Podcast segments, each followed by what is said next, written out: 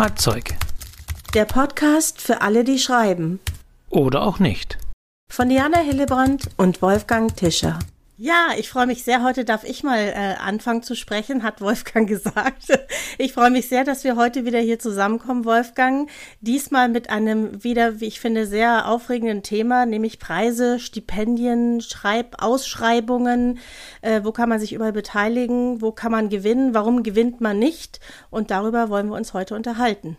Und wir knüpfen, das machen wir auch gleich, diesen Hinweis auch an unsere eigene letzte Podcast-Folge nochmal an. Da haben wir ja selber so einen kleinen Preis ausgelobt, bei dem es auch was zu gewinnen gab, nämlich drei exklusive Bändchen, die so nicht erhältlich sind zum Thema Perspektiven. Äh, und darüber haben wir uns ja ausführlich in der letzten Folge unterhalten. Und deswegen knüpfen wir somit auch an dem Preis, den wir das letzte Mal ausgelobt haben, an das große Thema Preise, Wettbewerbe, Stipendien, alles, wo es um Geld geht. Geld, ah. Ruhm und Ehre. Geld, ich weiß gar nicht, ob es so oft um Geld geht, Wolfgang. Ich glaube, manchmal geht es tatsächlich nur darum, auch mal so eine Art Türöffner zu haben. Ja, aber es geht auch um Geld. Äh, also es geht auch, ähm, also nicht im Sinne von äh, sich eine Yacht kaufen und eine Finca irgendwo, sondern wirklich für manche Autoren und Autoren können Stipendien wirklich Teil des Lebensunterhaltes sein. Das muss man auch so festhalten. Also auch da geht es schon drum. Es ist, also geht nicht nur um die großen Summen, die man als Büchner-Preisträgerin dann bekommt, 500.000 Euro fürs Lebenswerk sozusagen, sondern es geht manchmal auch um monatlich ein paar hundert Euro, die man bekommt. Da werden wir, es geht um Summen heute durchaus. Ja, auch manchmal um kleine Summen oder um eine Buchveröffentlichung. Aber ich kann heute wirklich gut mitreden, Wolfgang, denn ich habe gerade eine Absage gekriegt. Ich habe mich tatsächlich auch an einem Stipendium äh, wieder mal beworben für ein Stipendium und habe also eine Absage bekommen. Und damit muss man einfach auch leben. Ja, also damit muss man leben. Es gibt immer leider weniger Stipendien als Teilnehmer, die es gerne hätten. Und deswegen darf man sich nicht zu viele Hoffnungen machen. Ich bin trotzdem immer wieder enttäuscht, ja, äh, weil man natürlich ins insgeheim schon damit rechnet, aber ähm, so ist das nun mal. Also es ist nun mal so, dass man auch schnell eine Absage bekommt und ich habe gerade eine kassiert. Ich bin immer noch da und ich werde trotzdem auch weitermachen. Also umgekehrt ist es aber auch nicht so einfach. Das sage ich als jemand, der in Jurys sitzt oder saß äh, und der unterschiedlichsten Art und Weise für Stipendien oder Preise. Es ist auch da nicht so einfach wen lädt man ein und wem sagt man ab. Und es ist manchmal, ja, wir werden drüber sprechen, sind ja viele Faktoren da entscheidend. Natürlich geht es um literarische Qualität. Das ist ja auch etwas, was Preise, Stipendien und Wettbewerbe ermitteln sollen, äh, direkt oder indirekt. Aber es geht manchmal auch schon drum, dass man dann sagt, hm, jetzt haben wir so zwei, die sind relativ gleich und ähnlich. Wen nehmen wir da? Und manchmal tatsächlich auch durchaus die Überlegung, wer könnte den Preis denn besser brauchen? Also nicht mhm. nur finanziell, sondern eben gerade Preise und Auszeichnungen, Ruhm und Ehre steht hinten auf Klappentexten oder sonst wie ja gerne immer drauf. Das ist die Referenz natürlich, die wiederum auch im Idealfall natürlich zu besseren Buchverkäufen führt. Aber dass die Referenz hat den und den Preis schon gewonnen, war da und da nominiert stand dort auf der Shortlist oder so. Also das sind schon wichtige Dinge für gewisse Kreise, sag ich mal, der Schreibenden. Ja, ja, auf jeden Fall. Da können wir auch noch drüber sprechen. Das ist ja auch so ein, so ein Kreis oder Stipendien. Karussell oder wie immer man es nennen will. Also, wie sollen wir es machen? Also, wir haben tatsächlich, wir, wir können wieder so ganz klar anfangen: Preise, Stipendien, Wettbewerbe, Unterschiede, was ist was. Womit wollen wir anfangen? Wo, wo, wo, hattest du eine Absage? Das war ein Stipendium. Das war ein Stipendium, jetzt aber nicht für, für ein literarisches Werk, sondern es ging um ein Arbeitsstipendium für Künstler und zwar nicht nur für Literatur, sondern auch für bildende Künstler. Da wurden eine Sonderausschreibung 50 Stipendiaten äh, sollten also damit belohnt werden. Es gab, glaube ich, 500 oder 600 Einsendungen, eigentlich gar nicht so viel, aber nur 50 Stipendien und das wurde dann, glaube ich, vom Kulturreferat und Stadtrat eben entschieden, wer das bekommt. Und da war natürlich auch gerade in der jetzigen Zeit, Corona äh, hängt uns ja immer noch ganz schön an, waren auch viele äh, Künstler, Theater, alles. Ich kann mir schon vorstellen, dass da wirklich viele, viele Gruppen dabei waren, die es gerade sehr, sehr nötig haben. Bestimmt auch nötiger als ich. Also ich gönn's auch jedem. Also und trotzdem bin ich froh, mitgemacht zu haben, weil sonst, wenn man es nicht versucht, dann hat man natürlich auch keine Chance. Das heißt also, es war ein Stipendium, das sich generell an Künstler widmete. Das gibt es ja auch. Also das ist, es gibt ganz klar reine Literaturstipendien, die sich an Autorinnen und Autoren richten, aber es gibt natürlich auch allgemeine Kunststipendien oder manchmal gibt es auch so Tandemstipendien, das kenne ich auch. Da sucht man dann einen äh, ja, schreibenden Künstler und meinetwegen einen bildenden Künstler, die dann zusammen was kreieren sollen. Mhm. Nein, nein, das war also wirklich offen. Ich kann fast sagen für alle Kunstsparten und es ging wirklich darum, äh, gerade jetzt in Corona-Zeiten, da Unterstützung äh, zu bieten. Das war wirklich eine Sonderausschreibung, die gibt es sonst nicht. Die war einmalig und äh, ich hatte das gelesen und habe mir gedacht, ey, da mache ich jetzt mit. Und ich habe mich mit meiner Schreibquarantäne beworben. Es ging darum, anderen Leuten etwas zu geben, gerade in Corona-Zeiten etwas zu vermitteln. Und ich hatte und habe ja noch diese Schreibquarantäne einmal im Monat, wo ich einfach ein bisschen was erzähle über ein äh, Zoom-Meeting. Und ähm, damit hatte ich mich beworben. Ja, aber ich, wie gesagt, da sind viele dabei. Jeder hat es verdient und äh, man kriegt ja leider bei solchen Sachen oft dann gar nicht mit, wie es läuft. Man kriegt nicht mit, aus welcher Sparte haben sich wie viel beworben. Äh, ich hatte mich mit jemandem vom Kulturreferat getroffen und, und was ich so ein bisschen schade finde, man kriegt relativ wenig mit. Ja, man kriegt nur die Absage oder die Zusage. Aber das ist natürlich Ablauf, ne? schade. Ne? Ich meine, es gibt durchaus auch Stipendien oder so, wo dann bekannt gegeben wird, so und so viel Bewerbung gab es aus dem und dem Bereich. Und ganz klar, äh, also ja, äh, das ist dann schade, dass das in dem Fall wohl etwas intransparenter war. Aber es gibt durchaus auch so eine Art Auswertungen, die man dann bekommt. Als Absage ganz klar wird man immer eine Standardabsage bekommen, mehr noch als beim unverlangt eingesandten Manuskript. Das ist ganz klar. Da wird man keine Begründung bekommen, warum man es nun nicht geschafft hat. Aber so eine Art statistische Auswertung ist doch immer wieder ganz schön, dass man zum Beispiel sieht, ja, die haben zum Beispiel wahrscheinlich doch mehr Wert auch auf Musiker gelegt oder sonst wie. Ja, das wäre eigentlich genau. schön gewesen. Aber gut, ja. ist nicht immer so. Stipendium, muss man aber sagen, ist wahrscheinlich von all dem tatsächlich das, bei dem die Förderung tatsächlich im, auch im Vordergrund steht.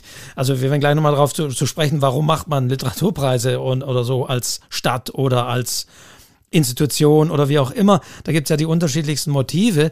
Aber bei einem Stipendium kann man wahrscheinlich eher sagen, das ist ganz klar ein Instrument der Kulturförderung.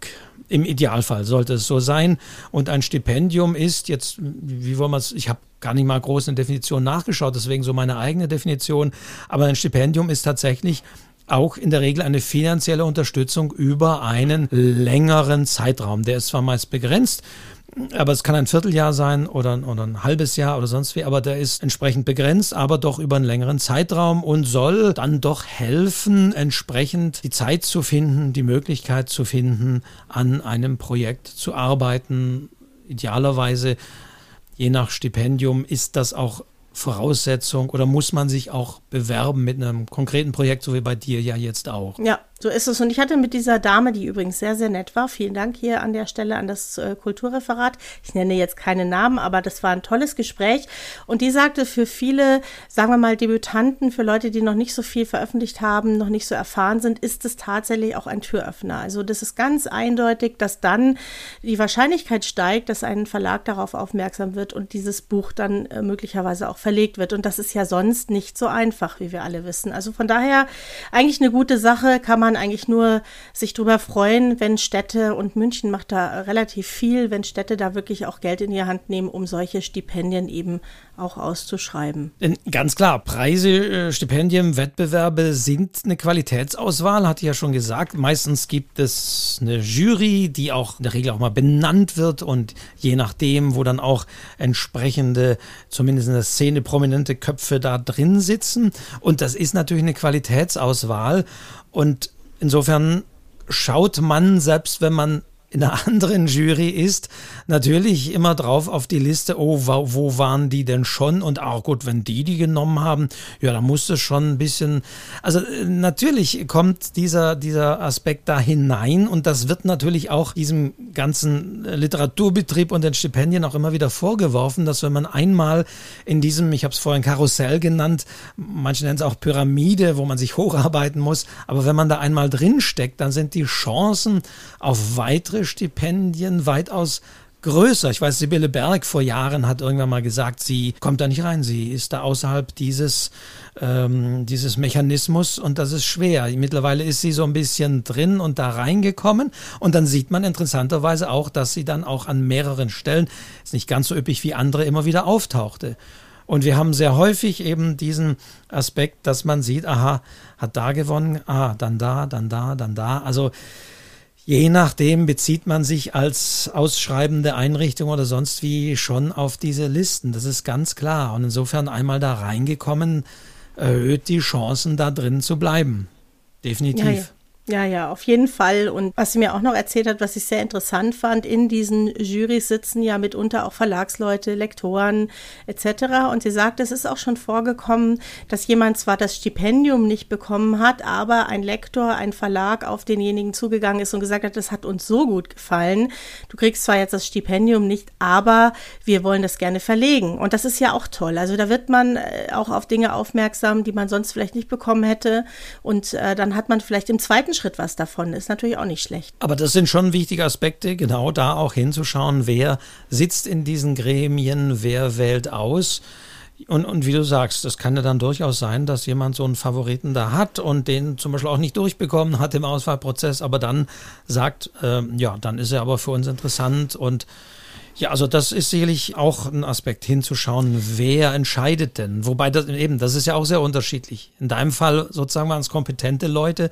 Es können aber ja auch irgendwelche Stadthonoratioren sein, die sich schmücken wollen mit so etwas und von der Materie gar keine Ahnung haben, aber schlichtweg Kraft ihres Amtes damit dabei sind. Ja, wobei du die Jury nicht immer vorher siehst. Also ich glaube, das ist auch Absicht. Ne? Also natürlich, wenn der Preis, das Stipendium vergeben ist, dann häufig schon, aber vorher nicht. Ich glaube, die wollen dann schon auch vermeiden, dass die Schriftsteller denen irgendwelche E-Mails schreiben oder versuchen, Kontakt aufzunehmen. Aber ist es gar nicht so einfach, wirklich eine Jury, die gerade da dran sitzt, herauszufinden? Also hast du da andere Erfahrungen? Ich, ich finde da nichts.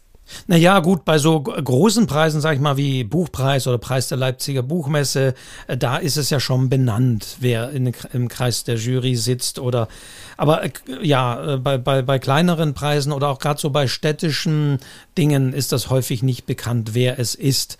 Und manchmal, das muss man auch wiederum sagen, wenn es bekannt ist, dann haben wir da genau dasselbe Phänomen. so viele Leute sind es ja gar nicht, die da fachlich entscheiden und die man in Jurys einberuft und die man fragt.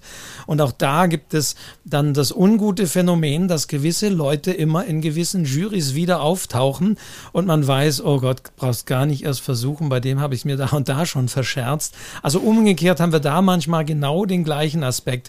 Oder nimm einen gewissen Teilbereich, was weiß ich, wenn es um Lyrik geht, dann ist ja der Kreis der Fachfrauen und Fachmänner noch äh, kleiner und man findet immer wieder die gleichen, was eben auch dazu führt, dass wir ja manchmal eine gewisse Monokultur haben, weil die, die auswählen, immer die gleichen sind und die manchmal, je nachdem, wie sie drauf sind, äh, die Macht haben, dann zu sagen, naja, bei dem Preis habe ich den nicht durchgedrückt, aber dann mache ich es da und da, weil da weiß ich, sind meine Mitjuroren schwächer. Also das können, können äh, auch da Aspekte sein. Und ist, ist da auch ja, nicht, nicht immer so gut dass die, die urteilen, auch nicht die allzu großen sind. Da kommen wir aber gleich vielleicht nochmal beim Thema Juryarbeit äh, ähm, dazu. Aber beim Thema Stipendien noch, äh, Stipendien nochmal bleibt, da muss man ja auch unterscheiden. Es gibt Stipendien, die wirklich eine finanzielle Förderung sind über wie schon gesagt, einen gewissen Zeitraum.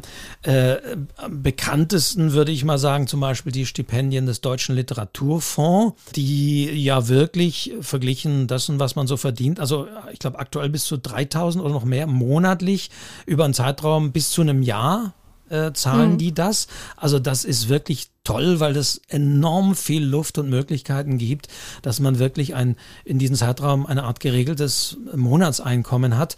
Und dann kann man konkret an Projekten arbeiten, was wiederum bei diesem Preis auch eher die Voraussetzung ist, dass man das Projekt beschreiben muss, für das man dieses Stipendium möchte. Natürlich ist ganz klar, es gibt keine Garantie, man muss das nicht garantieren. So, wenn danach kein Buch erscheint, dann muss das Geld zurückzahlen. So ist es zum Glück nicht. Aber klar, man ist auch da ein bisschen den Geldgebern verpflichtet. Aber ich denke mal, der Deutsche Literaturfonds, das ist so, so ein bekannt, bekanntes Stipendium, wirklich finanzieller Art. Und dann gibt es auch noch eine ganze, ganze Reihe von Aufenthaltsstipendien, auch sogenannte Stadtschreiber, wie sie auch immer benannt sind, oder SchreiberInnen, muss man mittlerweile ja sagen. Also dieses ganze Metier des Stadtschreibers, das ist ein sogenanntes Aufenthaltsstipendium. Das heißt, man bekommt da in unterschiedlichen Konstellationen dann meistens eine Wohnung gestellt für diesen Zeitraum. Man bekommt ein bisschen Taschengeld. Unterhalt, genau. Oder Unterhalt, mhm. wie, wie auch immer, äh, wie auch immer das geregelt ist, äh, vielleicht irgendwelche Gutscheine für das Restaurant oder sonst wie. Aber ja, da, das muss man gucken. Und dann ist aber die Bedingung, dass man dann tatsächlich vor Ort ist, diesen Zeitraum. Hm. Ja, und dass man auch vor Ort äh, in Kontakt tritt, dass man vielleicht die eine oder andere Lesung macht. Also die wollen dann schon auch gerne, dass man den Kontakt sucht zu den Leuten an diesem Ort und dann auch eine gewisse Sichtbarkeit hat. Das, da wird dann unter Umständen auch einiges abverlangt. Also man muss dann auch was leisten. Genau, dann gibt es eine Präsentation des äh, Stipendiaten oder er hat natürlich im Idealfall ist auch äh, durch die Medien dieser, dieser Stadt, die lokalen ja, Zeitungen oder sonst wie berichten, machen ein Porträt und so weiter. Also ja, das ist muss man gucken, mit welchen Gegenleistungen das äh, verbunden ist. Aber es macht es wiederum natürlich auch schwierig. Äh, Gerade jetzt aktuell, es gab im, im Juni entsprechend, ich weiß nicht, ob du es mitbekommen hast, kann ich den Link, den können wir auch mal reinpacken. Da gibt es ein Blog, Other, Other Writers Need to Concentrate, äh, heißt es, ähm, die sich dem Thema widmen.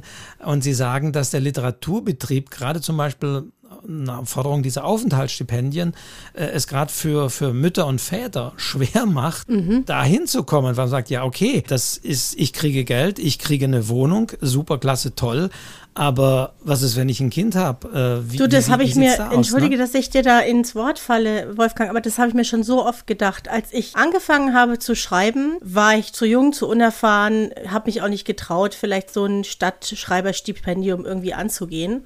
Jetzt äh, wäre ich erfahren genug und äh, würde es gerne machen, aber das ist genau das Problem. Ne? Ich habe Familie, ich kann ja auch nicht so einfach weg, wenn, dann müsste ich sie irgendwie mitnehmen. Wie, wie macht man das dann, ja? Das ist quasi wirklich unmöglich, das zu machen. Das ist wirklich unmöglich, weil du musst dort sein, ja. du hast Termine, du kriegst verhältnismäßig wenig Geld, es ist häufig nur wirklich auf eine Person aufgelegt, du hast ein Zimmerchen, ja, in dem du da schreiben kannst und das lässt sich tatsächlich nicht umsetzen, ja. Also es gibt nicht so eine Art Stipendium, ich bleibe zu Hause und fahre da immer irgendwie hin oder sowas, ja, oder ja, keine gut, Ahnung. Es, ja, es, es gibt auch, es gibt mittlerweile, Corona hat das sicherlich auch ein bisschen befördert, aber in Bremen meines Wissens gibt es so, also gab es das davor auch schon, dass es so eine Art virtuelle virtuelles Stipendium mhm. war, dass man mhm. äh, zwar manchmal hinreiste, aber und, und man war dann auch der Stadtschreiber, aber es war nicht so gezwungenermaßen damit mhm. verbunden. Ja, das finde ich nicht so schlecht. Ja, man muss auch gar nicht so weit an, an, Familie und so, das ist sicherlich noch, noch einen Tacken draufgelegt. Aber ich, selbst wenn du irgendwo eine Wohnung hast, ich meine, wenn du dann ähm, drei Monate, sag ich mal, in eine andere Stadt musst und da eine Stadtschreiberwohnung beziehen musst, dann musst du ja trotzdem irgendwie deine Wohnung weiter bezahlen. Und klar, ja. du könntest über Airbnb, ja, wird ja teilweise vielleicht sogar gemacht, über Airbnb mhm. dann deine Wohnung weiter vermieten. Aber trotzdem, du kriegst dort zwar vor Ort Geld, aber du musst ja die Miete deiner normalen Wohnung auch bezahlen. Und ja, es hat, es hat sicherlich Vorteile, wenn man eben, eben noch jünger ist und sich das auch leisten kann und das vielleicht auch mhm. toll findet. Also es kann auch sehr inspirierend sein. Also wir haben ja, ich, ich sag mal, wir jetzt vom Verein des Stuttgarter Schriftstellerhauses ja auch ein Aufenthaltsstipendium äh, von drei Monaten in Stuttgart. Ich weiß, das ist eben sehr unterschiedlich. Manche hadern da sehr damit und man muss gucken, wie kriegt man das mit der Familie oder auch Freund, Freund Freundin, die da mal zu Gast sein wollen, äh, wie kriegt man das organisiert. Und auf der anderen Seite gibt es auch welche, muss man auch mal sagen, die sind froh von der Familie mal weg zu sein. Also Ja, nein, also äh, gar nicht. Das kann, das kann, ich jetzt hier nicht öffentlich sagen, äh, Wolfgang, ob ich froh bin, von meiner Familie weg zu sein. Ja, ja aber manche nutzen es auch und sagen, ja, das ist dann meine Auszeit und ich bin, ich hm. bin dann auch mal weg und kann dann tatsächlich ungestört dran arbeiten. Ich, also ich will mich jetzt nicht sagen, äh, habt euch nicht so, so meine ich das gar nicht. Also es, es kann auch mal wohltuend sein, daraus ich glaube, zu kommen. Ich glaube, ich werde das mal ins Gespräch bringen. Du ich musst dich dann, nicht weiter dazu äußern, ne? Diana. Ja, ja, also es ist auf jeden Fall ist das eine schöne Sache, ne? Aber wie gesagt, man sollte es eigentlich machen, wenn man noch frei und ungebunden ist und das auch einfach so entscheiden kann. Ne? Man entscheidet ja jetzt auch nicht mehr allein. Also ich muss einfach auch für meine Familie mitdenken, ist auch ganz normal. Und denen wird das, glaube ich, nicht so gut gefallen, wenn ich drei Monate abhaue. Mir vermutlich auch nicht. Ja, insofern, das ist für mich wahrscheinlich abgefahren. Aber andere, die da noch Zeit haben und äh, sich ausprobieren wollen, und ich stelle mir das wahnsinnig cool vor. Einfach in eine Stadt zu fahren, da einzutauchen, dort zu schreiben, die Leute dort kennenzulernen. Also ich würde das sofort machen. Ich bin genau der Typ eigentlich dafür, das zu machen, weil ich weiß, auch von teilweise von Buchprojekten, die ich gemacht habe, wenn du da so eintauchst, du bist da vor Ort, schreibst du ganz anders. Es ist toll. Ja, also und das, die sind ja, ich meine, klar, es gibt ja nicht nur Stipendien äh, jetzt hier in Deutschland, sondern die berühmten Stipendien Villa Massimo in Rom oder in Los Angeles, die Thomas Mann Villa oder so, die ehemalige. Äh, da gibt es ja auch tolle Stipendien, also auch Auslandsstipendien. Klar, das ist cool, das ist super, wenn du also hier auch noch um die Welt reisen darfst. Aber ja, also hat Vor- und Nachteile und ganz klar, ich denke, man muss, das gilt jetzt bei allem, natürlich immer ganz genau schauen, wie sind diese Bedingungen, wenn da nun mal ein Aufenthalt gefordert ist. Also auch bei uns in Stuttgart ist so, wir fordern natürlich schon, äh, dass die kommen, äh, weil das einfach schlichtweg Teil der Bedingung ist. Aber man muss auch schauen, dass man sich ein bisschen arrangiert. Nur von vornherein zu sagen, ich bewerbe mich jetzt mal, auch wenn ich weiß, dass Wobei es ist natürlich wieder schwierig. Viele Stipendien sind natürlich auch überlappend und man bewirbt sich natürlich in der Regel nicht nur für eines, sondern guckt, was gibt's denn da so an unterschiedlichen und dann hat man von da eine Zusage und von da eine Zusage, was macht man dann? Da ist man natürlich auch als, als Ausschreibender so eine Stipendium, ich meine, man sitzt dann da, man wählt dann die Namen aus und wenn man da dann anruft und sagt, wir dürfen Ihnen die äh, gute Mitteilung machen, die schöne, wir haben uns für Sie entschieden und auf der anderen Seite, oh, aber ich mich nicht für Sie, ich habe ein besseres äh, Stipendium. Es ist natürlich auch ein bisschen blöd. Also, mhm. aber so sind nun mal die Konstellationen auf diesem Markt der Preise und Stipendien und ja, ich kann nur bei allen, egal ob Preise, Wettbewerbe, wirklich raten. Ich glaube, das ist das Wichtigste, dass man sich dran hält an den Ausschreibungsmodalitäten. Ja, und wenn man jetzt so ein Schrittchen zurückgeht, man beschließt also mit, irgendwo mitzumachen, aber es soll kein Stipendium sein, da gibt es ja eine ganze Menge Schreibwettbewerbe, an denen man sich beteiligen kann. Ich habe auch übrigens eine schöne Liste zusammengestellt, die ich dann in die Show Notes äh, setzen werde. Und da kann man zu Hause bleiben und sich eben beteiligen. Und da sind wir eigentlich jetzt beim Thema, auf was kommt es denn an, wenn man, egal ob Stipendium oder Schreibwettbewerb mitmacht? Was meinst du, Wolfgang? Als Jury alter Juryhase? Naja, ganz klar. Ähm, Modalitäten gut durchlesen und dran halten. Denn im also ich bin jemand, der tatsächlich, wenn er in der Jury sitzt, also manche fangen an und sagen, oh, hier mal ein super Text, aber ah, ist leider zwei Seiten zu lang, aber vielleicht und also ist gar nicht mein Fall. Ich sage auch ganz klar, es ist auch Arbeit. Es ist auch Arbeit, die man als in der Jury hat und man will sich nicht die Arbeit machen zu sagen, naja, dann suchen wir uns von den 100 Seiten die besten 10 aus und so weiter oder sagen, ja gut, dann lektorieren wir es nochmal durch. Äh, oder da drückt man nochmal ein Auge zu. Das ist schwierig, wo fängt man dann an und wo hört das auf? Deswegen ganz klar, die Modalitäten sind durchzulesen und einzuhalten, egal in welcher Form, sei es jetzt der Einsendeschluss, sei es der Umfang, der gefordert ist, sei es das Thema, das gefordert ist, sei es, wie gesagt, Modalitäten wie ein Aufenthalt in dem und dem Zeitraum, der gefordert ist. Also, dass man das alles guckt und schon mal im ersten Schritt das einhält. Denn ich mhm. bin ganz klar rigoros. Derjenige, der sagt, nee, also wenn das Ding eine halbe Seite länger ist, als gefordert ist, dann ist das Kriterium nicht erfüllt und Schluss. Oder wenn jemand, wie auch immer, ja, ich lebe gerade in Ungarn oder ich habe gerade das Stipendium hier in den USA und dann kann ich nicht rechtzeitig die Unterlagen per Post äh, in dreifacher Ausführung, wie das bei Ihnen gefordert ist, einschicken. Auch da sage ich, ja, äh, die Ausschreibung ist nochmal ein halbes Jahr online, dann bitte, wenn du das weißt, sorge dafür, dass du das äh, entsprechend einkalkulierst und rechtzeitig abschickst.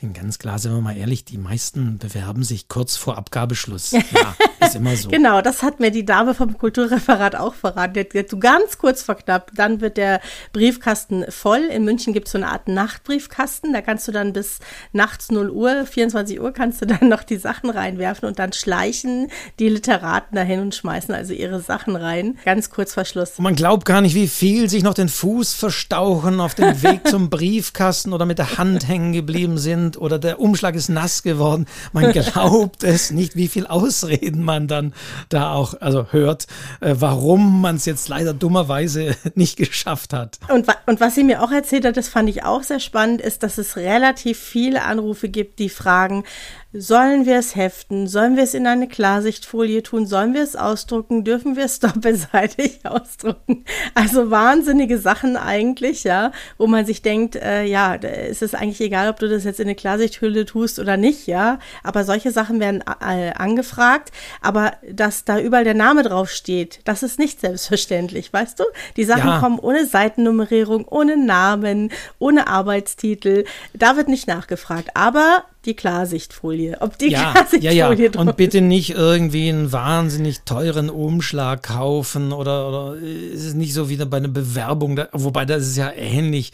Ähm, die Leute, die meinen, sie fallen dadurch auf, dass sie hier äh, besonders äh, mit, mit, mit, irgendwelchen Dingen auffallen, allein schon optisch, äh, ist nicht so doll, muss man eher sagen, ist eher kontraproduktiv. Also eher, wie du sagst, äh, völlig zu Recht, Diana, darauf achten, dass auf jeder Seite oben der Name steht, dass Seiten durchnummeriert sind. Äh, weil schlichtweg zu sein, ja, heften ist auch so eine Frage, ja oder nein. Mal gucken. Also es ist, häufig steht das da auch schon, weil äh, ja, und, und, und es ist dann auch so, das muss man auch sagen, manchmal wird das eben auch schriftlich ähm, eingefordert, weil es einfach einfacher auch zu handeln ist. Also wenn es dann heißt, bitte fünf Exemplare, weil es halt fünf Jurymitglieder gibt und ähm, man schlichtweg sich nicht so die Mega-Arbeit machen möchte, äh, das, das nochmal auszudrücken und zu drucken und zu sortieren und, und wie auch immer. Und dann kommt es als PDF und dann als Word-Datei und dann womöglich. Deswegen, ja, gibt es da klarere äh, Anweisungen, die man sich auch halten sollte, in welcher Form man es einreicht. Ja, hier in München ist da wirklich gang und gäbe ausgedruckt, siebenfach zum Teil. Und wie macht man zusammen, um das hier mal ganz praktisch zu erzählen? Ich mache das wirklich so, wie ich das auch früher mit Manuskripten gemacht habe. Inzwischen schickt man ja vieles äh, per Mail, aber man hat ja früher viel ausgedruckt. Ich mache da immer ein Gummi drum, so ein dickes Gummiband, ja. Und das hält alles zusammen. Das Ganze kommt in einen Umschlag und fertig ist die Geschichte, ja. Da muss ich nichts heften und nichts tackern und ich brauche brauche auch keine Klarsichthülle, muss man eh drüber nachdenken, ob man das überhaupt noch machen will, aber das ist eine andere Geschichte. Und dann äh, passt es eigentlich schon. Und was ich auch ganz wichtig finde, ich muss oft an den Michael Krüger denken von Hansa.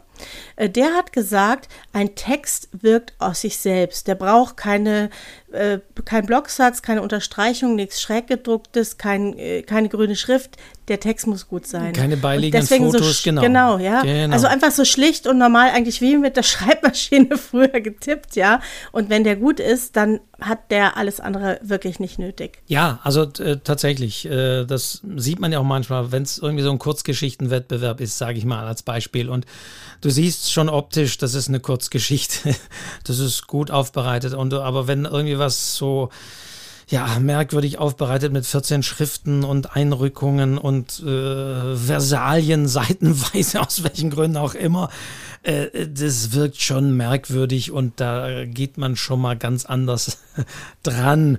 Also insofern ja, Ganz klar. Das ist schön, dass du das sagst, weil das predige ich tatsächlich meinen Teilnehmern in den Schreibkursen. Ich hatte jetzt gerade am Wochenende einen Kurs Kurzgeschichten für einen Wettbewerb und ich habe gesagt, lasst alles raus. Das Ding sieht aus wie getippt mit der Schreibmaschine, äh, weil es kam eine große Diskussion auf zum Thema Kursivdruck, ob man nicht bestimmte Teile kursiv. Und da habe ich gesagt, wenn der Text so funktioniert, brauchst du das nicht. Das ist nicht nötig. Das muss auch so gehen, ja. Und das ist schön, dass du das jetzt bestätigst als äh, Jurymitglied, dass du das eben auch so siehst und je schlichter, desto besser. Der Text ja. muss gut sein. Inhaltlich, da müsst ihr die Arbeit reinstecken, in den Inhalt und in die Überarbeitung und in den Feinschliff. Dann, dann kommt man weit nach vorne. Und auch in das Anschreiben in diesem Fall werden wir sicherlich ja auch nochmal beim Thema Dinge an Verlage schicken, nochmal mhm. darauf zu sprechen kommen in einer anderen Podcast-Folge. Und da gibt es auch ganz klare Aussagen. Also Elisabeth Ruge hat das auch wie gesagt, eben der Text, der Text muss zählen, wenn man das jetzt als, als Literaturagent oder Verlag bewertet. Und dann guckt man vielleicht im zweiten Schritt erstmal ins Anschreiben. Wenn aber bei einem Stipendium zum Beispiel gefordert wird, dass man auch äh, Begründungen liefert oder sagt, an welchen Projekten man eben konkret arbeitet und warum man zu diesem Projekt den Aufenthalt in der Stadt XY möchte. Also beispielsweise in Stuttgart, wenn einige sagen, was will ich in Stuttgart, aber manche sagen, ja, ich möchte deswegen nach Stuttgart, weil ich recherchiere gerade an einem Projekt zu dem und dem Thema und da gibt es in Stuttgart die und die Ansprechpartner und das macht es für mich einfacher, wenn ich da vor Ort mhm. bin. Also das ist natürlich toll. Mein gut, ganz klar, ich habe schon gesagt, viele bewerben sich in Stuttgart, Hamburg und München und äh, hoffen dann irgendwie dass es doch Stuttgart wird. Äh, nein, also, wie auch immer. Also das ist ganz klar. Ähm, das ist wie, aber das ist wie bei Bewerbungen. Es ist jedem klar, diese Bewerber, der Bewerber wird auch an andere Bewerbungen geschickt haben.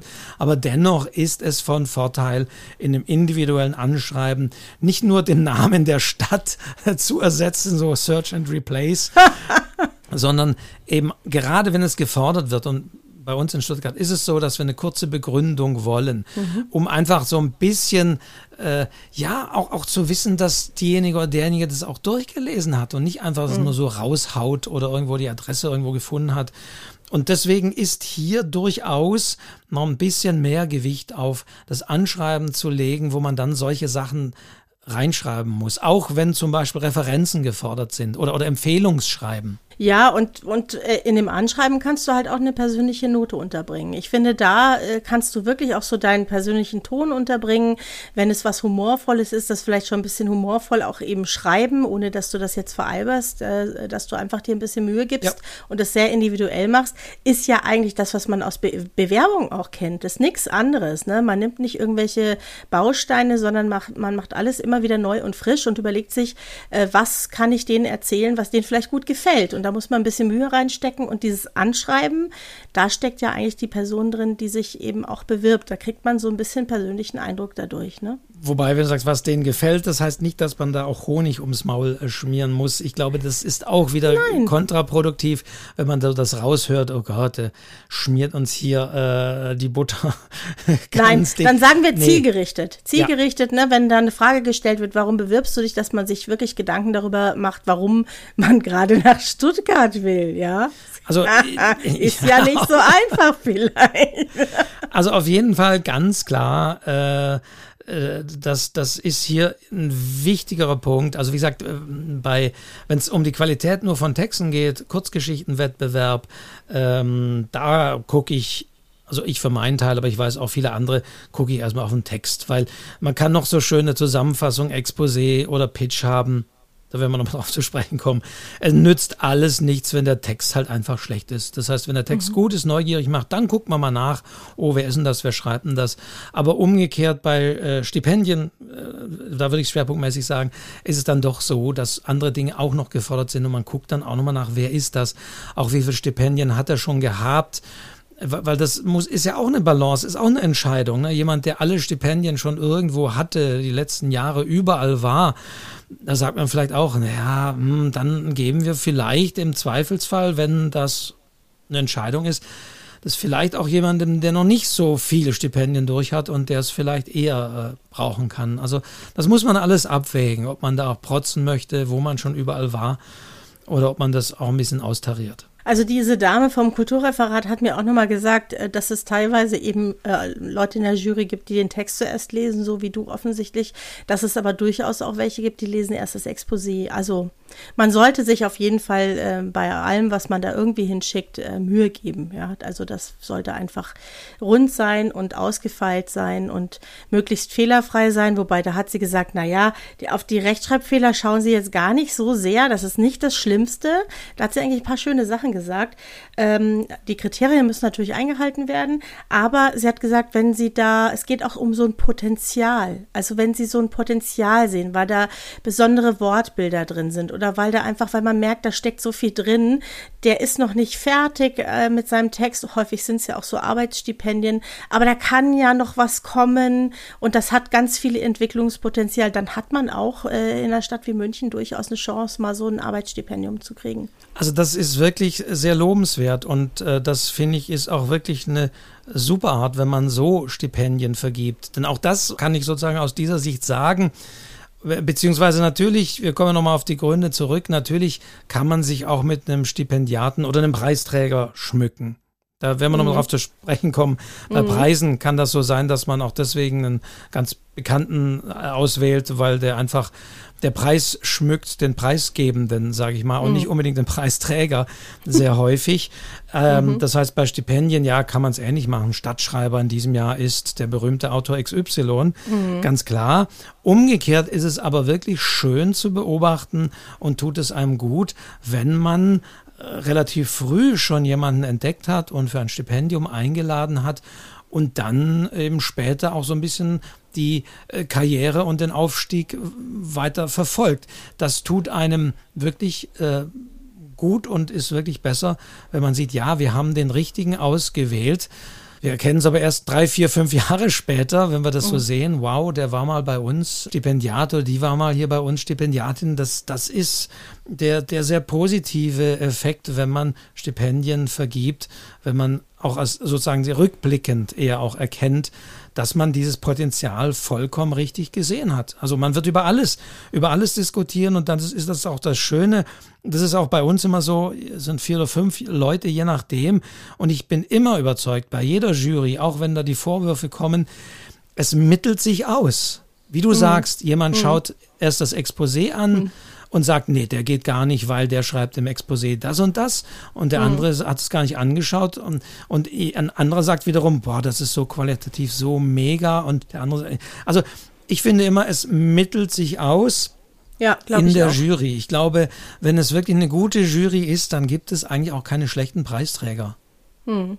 Ja, ja, und die war, weißt du, was mir gefallen hat? Die war wirklich so leidenschaftlich. Also die hat wirklich eine Leidenschaft dafür gehabt, äh, gute Literaten, Literatinnen zu unterstützen, ihnen auf den Weg zu helfen. Die machen zum Beispiel auch ein, teilweise ein Coaching, ein Sprechcoaching. Es gibt ja häufig so eine Lesung und dann laden die alle zu einem kostenlosen Sprechcoaching ein. Fand ich auch ganz toll. Also da steckt schon ganz viel Herzblut auch drin, also zumindest bei der Dame, die ich da kennengelernt habe. Also das war wirklich eine, die die hat es äh, mit ganz viel Leidenschaft erzählt, was sie da, was sie da machen. Und das ist halt teilweise auch, die würden am liebsten auch viel mehr Geld geben. Es ist halt momentan noch viel weniger da als sonst, ja. Aber ähm, ja, die versuchen das schon auch irgendwie gerecht zu verteilen. Also das ist das, was der Eindruck, den ich von außen zumindest hatte. Aber das ist, das ist super und ich finde, so sollte es auch sein. Und Klar, es spricht sich ja auch unter den Stipendiaten rum, ähm, die dann sagen, ja, da und da, die sind so und so. Mhm. Und äh, man kann ja durchaus, wenn man nicht sicher ist, eben, dann guckt man ja umgekehrt auch ein bisschen hin. Wer war denn, äh, wer gehörte denn zu den Stipendiaten in den Vorjahren? Wer ist das? An wen ging das? Vielleicht kennt man vielleicht die sogar oder kann sich mal an die Wenn-Nummer nachfragen. Also umgekehrt kann man ja da auch ein bisschen vorab recherchieren, wenn man sich nicht ganz sicher ist. Mhm. Letztendlich, ja, ist dann, wenn man vor Ort ist, stelle ich immer wieder fest, eine individuelle Sache, wie man den Ort, die Lage, die Situation, das alles aufnimmt. Ja, und was ich auch schön fand, ist, äh, dass sie die Gewinner anrufen. Also in der Regel werden die angerufen persönlich. Äh, das finde ich ganz, ganz schön. Das ist einfach nochmal was anderes als eine Mail oder ein Brief, sondern man wird angerufen. Sie hat also gesagt, wenn ein Anruf da kommt aus dem Kulturreferat, dann ist es auf jeden Fall ein gutes Zeichen. Also die Absage ist schriftlich per Mail, ja, das weiß ich jetzt aus eigener Erfahrung. Und wenn man aber dabei ist, dann wird man angerufen. Das ist sicher ein ganz tolles, äh, toller Moment auch am Telefon dann. Also das Schöne ist, das kenne ich auch, äh, das ist tatsächlich, wenn es sozusagen auch noch im Beisein der Jury erfolgt. Also auch ja, das kenne ich, äh, dass man bei der Jury dann die Entscheidung getroffen hat und diskutiert hat und so, jetzt kommen wir zu einem Urteil.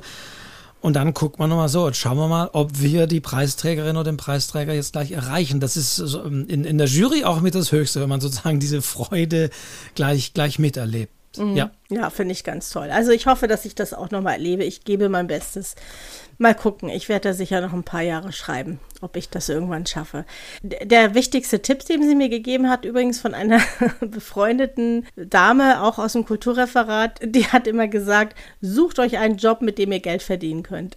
Also ja. letztendlich darf man sich natürlich nicht abhängig machen davon, ja. Es ist auch ein bisschen Glückssache. Man darf nicht alles aufgeben, sondern soll sich irgendwie noch ein zweites Standbein irgendwie behalten. Ja. Und nicht nur darauf verlassen, dass da vielleicht was kommt, weißt du? Aber selbst das ist dann halt schon immer problematisch. Ne? Wer kann schon drei Monate, der einen Beruf hat, dann einfach irgendwie mal den Ort wechseln? Ja, ja. Also es ist eine zweischneidige Sache. Ja, aber das ist ja bei uns Autoren, Autorinnen sowieso so eine Sache. Weißt du, wir, wir arbeiten ständig in den luftleeren Raum. Wir bekommen kein Gehalt, wir bekommen, manche bekommen noch nicht mal einen Vorschuss und wenn, dann ist er so gering, das kannst du eigentlich auch vergessen. Reicht also nicht für eine Miete. Dann arbeitet man ein Jahr, manchmal länger dahin und weiß nie, was kommt an, am Ende raus aus. Ja, wir haben ja nicht sowas wie ein Mindestgehalt oder sowas. Wir haben eigentlich gar nichts Festes. Du arbeitest immer in diesem luftleeren Raum und das ist wahnsinnig schwierig, damit umzugehen. Und deswegen haben ja auch viele Schriftsteller, Schriftstellerinnen einen Brotberuf oder machen irgendwas anderes oder machen Lesungen oder wie ich Schreibkurse, um sich auch eine gewisse Unabhängigkeit da eben zu bewahren. Ja, ja. Ist so. Ja, es wird sich auch nicht ändern, ist halt so. Ne? Ist ein Problem und ist teilweise auch eben mit Problemen verbunden, dieses, dieses Stipendiatentum. Und am schönsten sind, wie schon gesagt, Stipendien, die man wirklich im Vorfeld äh, im, äh, bekommt und wo man wirklich, die man monatlich bekommt ja. über einen definierten Zeitraum, wo man weiß, wow, das nächste halbe Jahr muss ich mir keine Sorgen machen, wie ich meinen Kühlschrank vollkriege. Äh, ich kann, ich habe dann ja eine Art geregeltes Einkommen und kann an meinem Projekt arbeiten. Ganz klar, ja. das ist mit, mit das Schönste. Aber dann können wir doch jetzt unseren Zuhörern und Zuhörerinnen mal erzählen, wie man die Chancen erhöht, weit zu kommen, bei einem Wettbewerb zum Beispiel. Wir haben ja schon ein bisschen was erzählt, eben diese äh, Vorgaben einzuhalten, aber was man vielleicht noch tun kann, um äh, gute Chancen zu haben. Was würdest du sagen, Wolfgang? Mm, ja, gut, wenn wir das jetzt auch mit, mit Blick auf Wettbewerbe und so sehen. Also eben, erster Schritt haben wir gesagt, die Formalien einhalten. Das ist schon mal wichtig. Dann, das haben wir auch gesagt, ähm, nicht irgendwie versuchen, wahnsinnig originell zu sein oder irgendwie äußerlich aufzufallen, sondern dann schlichtweg einen, einen guten Text zu liefern, der in diesem äh, bestimmten Bereich passt. Aber der darf schon originell sein. Also der, ne, nicht, nicht falsch verstehen, dieser Text das darf dann schon ja, originell nein, nein, ich, ich meine jetzt, ich meine jetzt irgendwelche Anschreiben, wo man meint, ja. man sei originell. Aber ja, klar, ich finde, dann geht es schon drum, äh, einen möglichst guten Text zu liefern, der aber auch wiederum passen muss. Ich meine, es gibt ja auch, die meisten Wettbewerbe sind ja irgendwie auch thematisch gefasst und ähm, das sollte man eben auch schauen, dass das äh, durchaus deutlich wird. Ich meine, es gibt viele, gerade jetzt bei, bei, bei, Wettbe bei Schreibwettbewerben gibt es ja häufig immer so blumige Formulierungen, so Aufbruch oder ähm, Anfänge oder so, wo du, wo du alles irgendwie hinschicken kannst. Ähm, das gibt's manchmal auch, ähm, aber je konkreter das Thema vorgegeben ist, mit dem sich der Text beschäftigen sollte, desto besser ist es natürlich, wenn das auch irgendwie in diesem Text aufscheint. Und was für Texte faszinieren dich als Jurymitglied, Wolfgang? Was sind die Texte, die dir ins Auge fallen? Kann ich pauschal sagen. Ich sitze auch bei einem Lyrikpreis drin, da wären Texte, Prosatexte eher kontraproduktiv.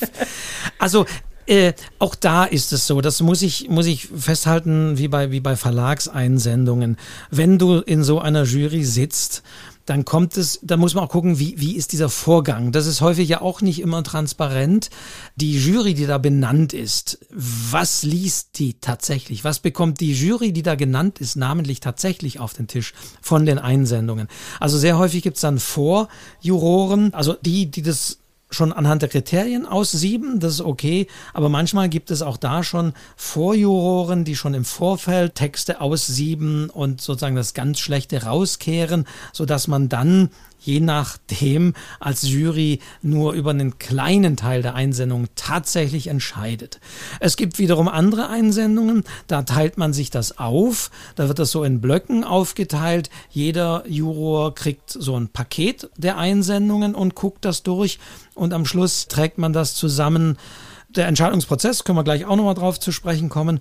Aber dann ist es letztendlich, finde ich, so, man ist natürlich geübt darin, diese Texte zu bewerten. Und man sieht schon sehr schnell mit einem Blick, ob das jemand ist, der schreiben kann, ob das jetzt passt, äh, ob da ein Bezug ist und was das ist. Also es ist ganz klar, wenn man in einer Jury hunderte von Einsendungen zu sichten hat und man auch sagen muss, dass Jurytätigkeit auch sehr häufig, nicht immer, glücklicherweise, aber auch sehr häufig ehrenamtlich ist, mhm. dann muss man das auch äh, mit einer zeitlichen Ökonomie machen. Dann kann ich nicht für 100 Texte mir irgendwie wochenlang frei nehmen, um die mhm. durchzuschauen. Und das muss man einfach im Blick haben. Und das heißt, es gilt genauso. Wir hatten es im ersten Podcast, ging es ja um die Anfänge.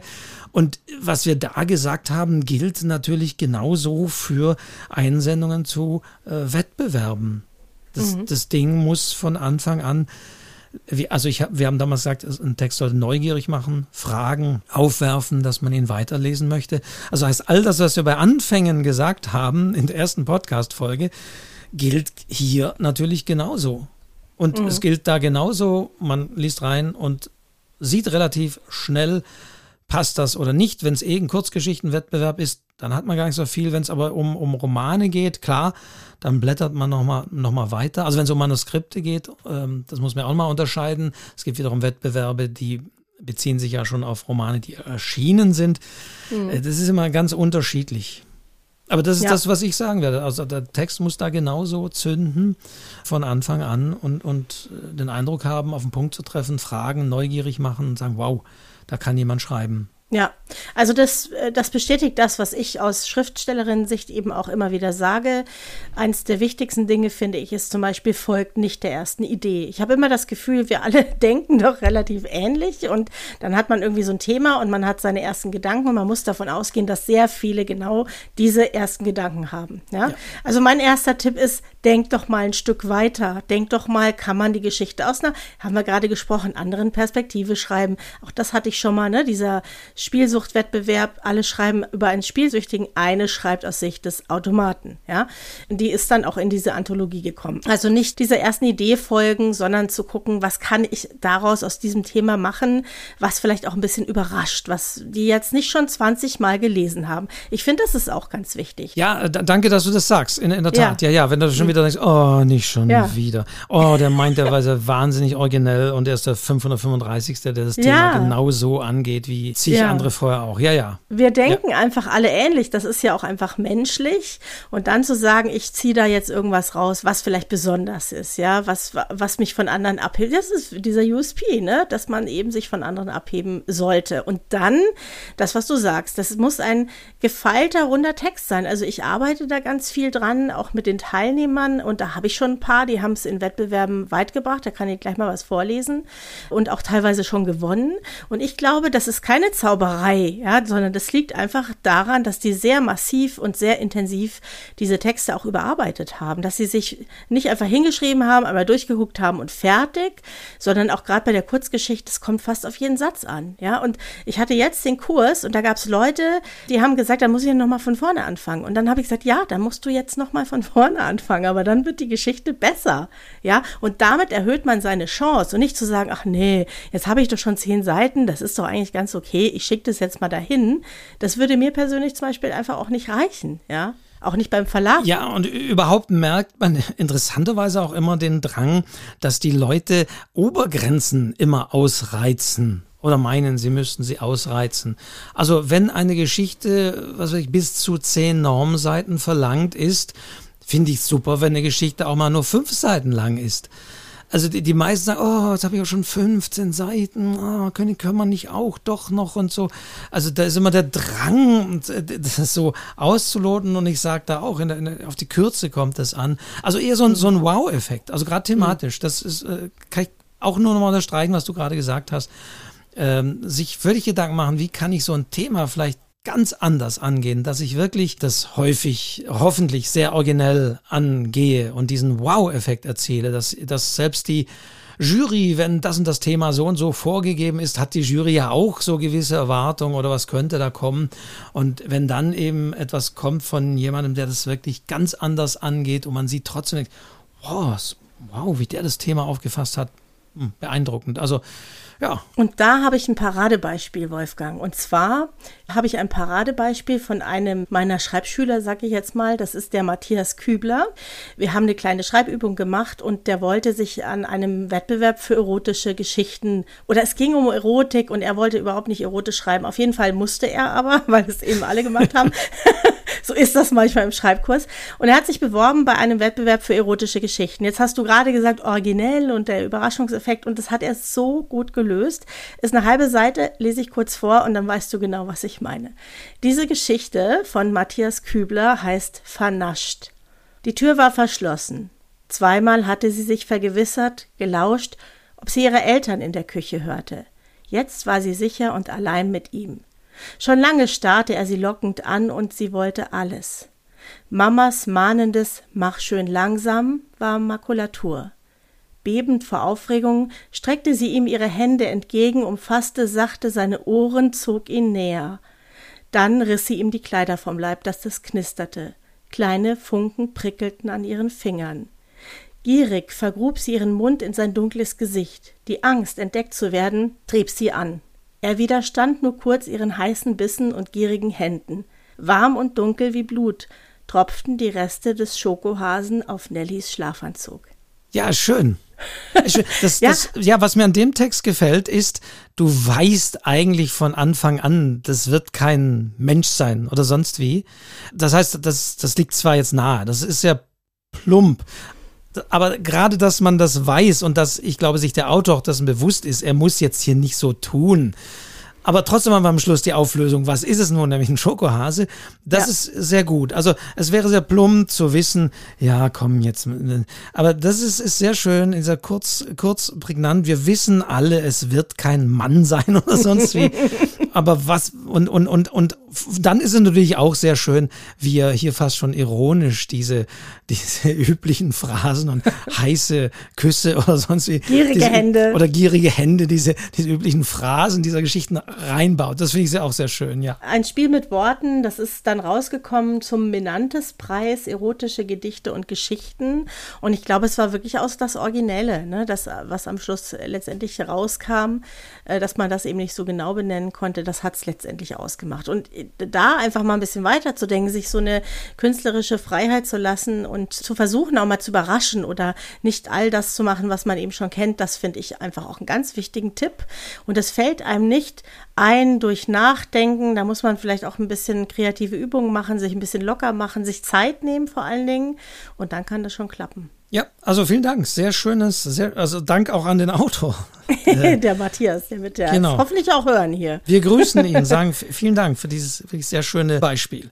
Ja, Wettbewerbe. Was, was ist noch zu sagen zu diesem Thema? Also ich habe noch eine schöne Geschichte von einer jungen Autorin, die hat bei dem Arena Digitales äh, Wettbewerb vor zwei Jahren, nee, 2018 war es, glaube ich, da gab es noch die Leipziger Buchmesse so richtig, gewonnen. Und da war es auch genau das Gleiche. Sie hat einfach massiv an ihrem Text gearbeitet. Da ging es wirklich um Bücher, um Buchprojekte, nicht um, um Kurzgeschichten oder sowas.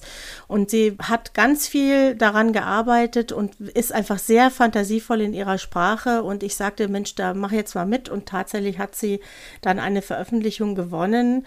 Und war dann total happy und schreibt jetzt an ihrem nächsten Buch. Also ich glaube, manchmal sind die Leute zu ungeduldig und lassen sich zu wenig Zeit. Ich will gar nicht sagen, dass sie sich zu wenig Mühe geben, aber sie lassen sich zu wenig Zeit, dass das wirklich rund ist, dass man wirklich sagt, wow, was für eine Geschichte. Wenn man selber schon so das Gefühl hat, so ganz bin ich noch nicht zufrieden, dann würde ich lieber noch eine Runde drehen und schauen, dass ich es vielleicht noch ein bisschen anders hinkriege. Also aus da wieder nicht unbedingt am Vorabend des Absendetermins anfangen.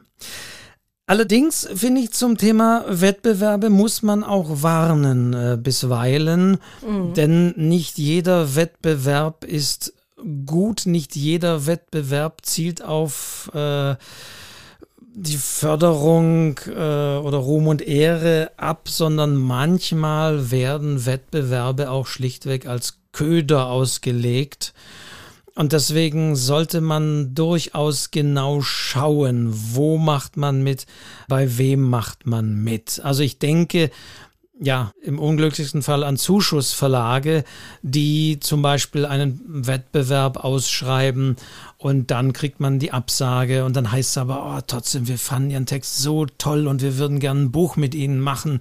Äh, leider haben Sie jetzt den Preis nicht gewonnen, weil wir mussten uns ja entscheiden, aber zahlen Sie uns doch so und so und dann kriegen wir noch Ihr Buch unter und das wäre toll, weil Sie greifen ja auch ein Thema dieser Zeit auf und das Buch sollte schnell auf den Markt. Also es wird schlichtweg als Köder benutzt, um dann anschließend ähm, ja die Adressen letztendlich dieser Autoren zu gewinnen, den Honig ums Maul zu schmieren und dann sie irgendwie abzuzocken. Oder auch solche Projekte gibt es ja, wo wirklich zum Beispiel Gedichte äh, gesucht werden und dann kommt alles, tausende von Gedichten, ohne dass es irgendeine Form von Juryauswahl oder so gibt, in, äh, was weiß ich, äh, sieben Punkt Schrift in ein Buch verpackt, das wahnsinnig teuer ist, mit der Erwartung, dass dann alle Freunde, Bekannte der Autorin dann dieses Buch kaufen und äh, ja und man kriegt kein Honorar, sondern man darf sich dann damit schmücken, da mit einem Gedicht unter Tausenden äh, vertreten zu sein. Also auch das sind so in meinen Augen unschöne Modelle,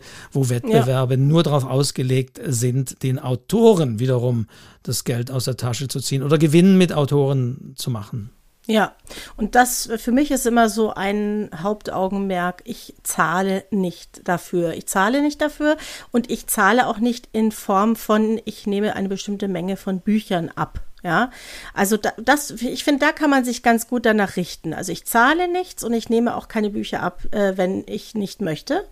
Und in der Regel kriegst du ja ein, zwei Freiexemplare. Häufig gibt es ein Preisgeld. Manchmal sind die auch sehr klein. Manchmal gibt es ein Buchpaket. Alles okay, aber zahlt nicht dafür. Ja, und dann, äh, dann ist man schon äh, bei solchen Sachen meistens raus. Aber ich habe jetzt auch im Internet geschaut gehabt nach Wettbewerbs, Stipendienseiten und da sind mir viele davon ins Auge gefallen. Ich kenne teilweise auch so ein bisschen die Namen mit den Jahren und äh, die kommen natürlich auch sehr seriös daher. Ich finde, weder an Verlage noch an Agenturen noch an Wettbewerbe oder Stipendien müssen wir Autoren und Autorinnen etwas bezahlen. Ausnahme sind natürlich Self-Publishing, da mache ich alles selbst, das bezahle ich natürlich, aber ansonsten äh, nicht bei diesen Institutionen. Und daran halte ich mich ganz strikt und empfehle das auch jedem anderen und dann ist man eigentlich relativ. Also und das denken die manchmal, ja, du musst aber zehn Bücher abnehmen oder 50 und das ist ja auch nichts anderes, ja, als letztendlich Geldmacherei damit, ja. Und man muss auch schauen, es gibt zwar durchaus auch seriöse Preise, da muss man so eine Art Startgeld äh, zahlen. Ja, fünf Euro. Ja, genau, ja. fünf Euro, fünf, da ja, geht es wirklich ja okay. drum, so ein bisschen ja. ab. Also die, die wirklich sagen, das ist mir fünf, die sind dann raus und das ist auch gut so. Aber mhm. wenn man wirklich, was weiß ich, 100 Euro zahlen muss als Autor, also bei Verlagen mhm. ist was anderes. Es gibt auch Preise, wo Verlage ihre Bücher einreichen. Das ist nochmal was anderes. Aber wenn von Autoren höhere Beträge verlangt werden, dass sie überhaupt da mitmachen oder dass man sagt, jeder, der mitmacht, kriegt ein Gutachten oder irgendwie solche Sachen gibt es auch manchmal, mhm. äh, was dann irgendwie so ein Larifari-Gutachten ist. Also da auf jeden Fall auch die Finger weg. Das muss man ganz deutlich sagen. Äh, eben gucken, wer sitzt in der Jury, wer schreibt das Ding aus, wer hat schon gewonnen in den Vorjahren, wie oft hat das schon stattgefunden, welchen Weg haben die Gewinner dann genommen. Das sind alles so Indizien, die man sich anschauen muss, wenn man sich einen Preis anschaut. Also man will dann auch nicht, ich sag mal, so eine äh, schlechte Nachbarschaft geraten, dass man sieht, oh, äh, das, da, da sind Gewinner, mit denen möchte ich nicht in eine Reihe gestellt werden. Ähm, das ist auch sehr wichtig. Ja, und da kommen dann manchmal so, weil du gerade Lyrikbände ansprachst, da kommen dann manchmal so Gedichtbände raus. Da ist das Papier so dick wie früher die Telefonbücher. Kennst ja. du die noch? Die ja, sind ja. so, ne, oder die Bibel. Also sehr dünnes Papier, sehr klein beschrieben. Und da packen die einfach alles rein. Und äh, dann kostet das 50 Euro. Jeder kauft's und drei Freunde noch mit.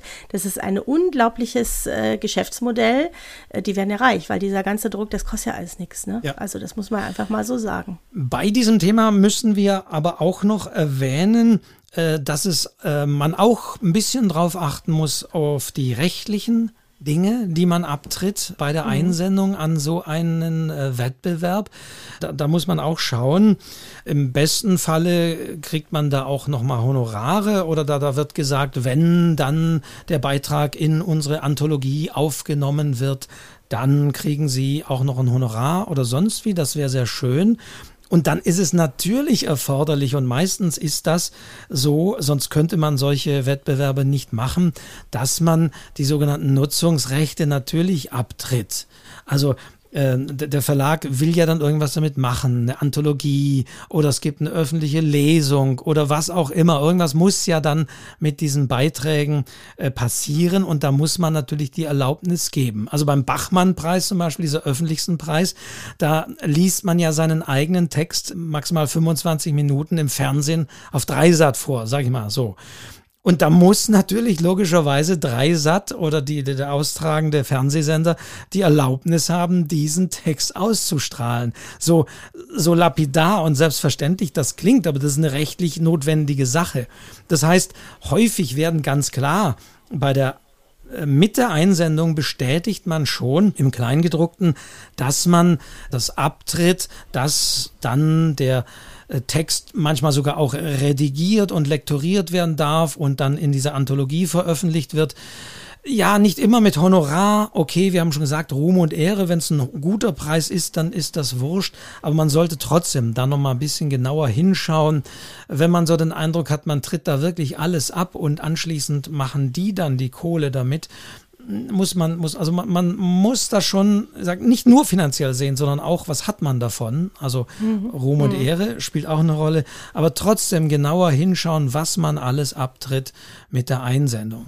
Ja, und dazu gehört auch, dass man äh, keine Rechte Dritter verletzt. Also wenn das Ding schon mal irgendwo veröffentlicht worden ist und das kann durchaus auch reichen, dass es auf irgendeiner Webseite war, ja, dann ist das manchmal schon von vornherein ausgeschlossen, dass man überhaupt mitmachen darf. Auch da genau in die Teilnahmebedingungen schauen. Viele fragen sich dann, was ist veröffentlicht? Alles, was öffentlich ist. Das kann ja. auch eine Facebook-Seite sein. Und da müsste man im Zweifel sonst nochmal nachfragen, kann ich das trotzdem nehmen oder nicht? Muss man sich auf jeden Fall rückversichern sichern.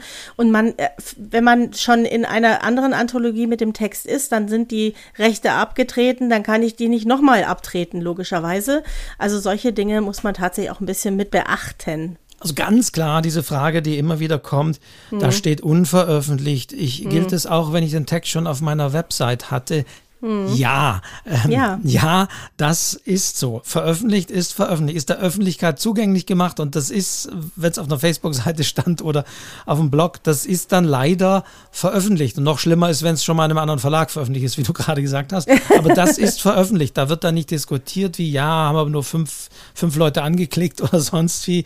Das spielt dann keine Rolle. Das ist dann so. Also da kann man auch nicht dann rumdiskutieren.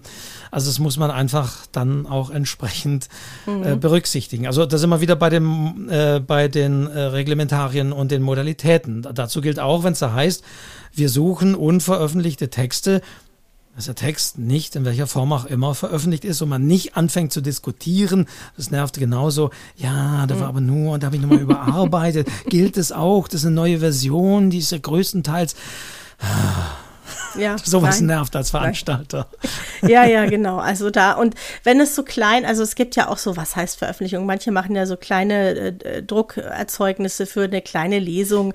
Da finde ich, kann man schon mal nachfragen und sagen, hier, ich habe da so ein kleines Booklet gemacht, sonst hat es aber keiner gesehen. Da werden die wahrscheinlich drüber hinwegsehen. Aber ich würde mich immer zurückversichern. Ja, weil das äh, kommt blöd. Also nehmen wir wieder den Bachmann-Preis. Äh, da gab es ja durchaus schon Fälle. Also der Bachmann-Preis, einer der auch sehr hoch äh, dotierten Preise, 25.000 Euro gibt es für die Gewinnerin und den Gewinner. Und mhm. da ist ganz klar nicht veröffentlicht. Und da gab es auch schon mal den Fall, weiß nicht wie, aber äh, was weiß ich, der Text wurde schon mal auf einer Lesebühne vorgelesen. Der mhm. ist dann zwar nicht irgendwie in dem Buch erschienen, aber wurde da schon mal performt. Dann ist er auch veröffentlicht. Da ist laut Reglementarier nicht erlaubt. Und mhm. dieses Risiko würde ich echt nicht eingehen. Also auch da, in der Hinsicht muss man ganz genau hinschauen. Und wie du auch sagst, keine rechte Dritte, bitte nicht fremde Zitate einbauen oder sonst mhm. wie. Also das muss alles klar sein, dass die Rechte bei einem selbst liegen. Denn auch das wäre das Schlimmste, wenn dann sich plötzlich nach dem Gewinn jemand meldet und sagt, hey, aber den Text habe eigentlich ich geschrieben oder sonst wie. Mhm. Jetzt haben wir auf jeden Fall in den Show Notes noch eine schöne Liste für euch mit Seiten, wo man eben Literaturwettbewerbe findet. Häufig muss man einfach im Internet ein bisschen suchen. Manche äh, finden nicht jedes Jahr statt, also da darf man sich ruhig auch ein bisschen Mühe geben, aber es gibt ein paar, die immer wieder stattfinden. Die Literaturhäuser sind da häufig auch Ansprechpartner. Also das stelle ich in die Show Notes. Und weißt du, was mich jetzt noch sehr interessieren würde, lieber Wolfgang? Du warst ja gerade in Klagenfurt. Der Wolfgang ist ja seit Jahr und Tag äh, beim Bachmann-Preis lauscht, erzählt. Also als wir alle noch kein Podcast kannten, hat Wolfgang schon Podcast gemacht vom Bachmann-Preis. Erzähl doch mal ein bisschen. Ich meine, das ist ja nun mal, ähm, ja, ich habe früher manchmal gedacht, das sind Texte, die kann ich gar nicht lesen, so anspruchsvoll sind die, ja. Nö. Was erlebst du da immer, wenn du da bist? Wie ist denn die Stimmung so und was nimmst du da immer mit? Naja, dieser Preis ist ja ein sehr öffentlicher Preis er ist äh, für mich dadurch wirklich sehr gut. Also der, er fußt ja sozusagen auf der Gruppe 47. Das waren diese Autoren, die sich eben im Jahr 47, glaube ich, das erste Mal irgendwie getroffen haben, die sich gegenseitig ihre Texte vorgelesen haben und die sich gegenseitig die Texte diskutiert haben. Und auf dieser Basis hat man gesagt, Mensch, wir machen sowas ähnliches. Äh, damals in den 70er Jahren in Klagenfurt gab es da zwei Herren, die hatten diese Idee und die haben gesagt, ja, wir machen auch sowas. Wir laden hier Juroren ein, die wiederum Autoren mitbringen dürfen oder Texte von Autoren. Und das Ganze findet öffentlich statt, äh, wird auch im Fernsehen übertragen, mittlerweile natürlich auch im, im Web per Livestream. Das heißt, die Zahlen Zahlen über die Jahre haben die sich immer wieder geändert. Aktuell sind es sieben JurorInnen und äh, 14 AutorInnen, die da eingeladen sind. Also zwei äh, werden jeweils pro Juror, Jurorin eingeladen, zwei Autoren. Und die lesen dann öffentlich. Und die Juroren, die Jury diskutiert öffentlich nach jedem Text, mindestens mhm. auch nochmal eine halbe Stunde. Mhm. Und am Schluss wird das Ergebnis nicht in einer fetzigen Diskussion ermittelt, sondern wirklich per Abstimmung. Das ist ein bisschen manchmal ein bisschen kompliziert, aber das ist wirklich ein Prozedere, das ganz genau definiert ist. Das heißt, fast alles, bis auf die Shortlist, aber fast alles ist öffentlich. Und für mhm. mich ist das einer der transparentesten Preise. Und auch wenn da immer wieder gemeckert wird, ich meine, mittlerweile nicht mehr ganz so, ähm, dieser Performance-Charakter ist in der heutigen Zeit auch durch, ich sag mal, Social Media und so weiter mittlerweile nicht mehr so. Früher, da musste man die Autoren irgendwie mit irgendwelchen Ködern aus dem Dunkeln locken, damit sie da vor der Kamera auftreten. Nee, äh, so ist es nicht mehr. Also mittlerweile hat sich das auch ein bisschen gegeben. Klar, es wird immer wieder diskutiert. Und das ist aber auch das Schöne. Das heißt, die komplette Öffentlichkeit nimmt an diesem Preis und an dem Prozess teil und kann selber sagen, nö, für mich war das nicht der beste Text. Das ist ja gerade das Schöne. Und das Schöne ist wirklich, auf deine Frage, äh, man kann eben auch dahin fahren und man muss äh, da nicht irgendwie Eintritt zahlen, man muss rechtzeitig vom Studio sein. Also nächstes Jahr dann hoffentlich wieder. Die letzten zwei Jahre mhm. war das ein bisschen in den Modalitäten natürlich eingeschränkt.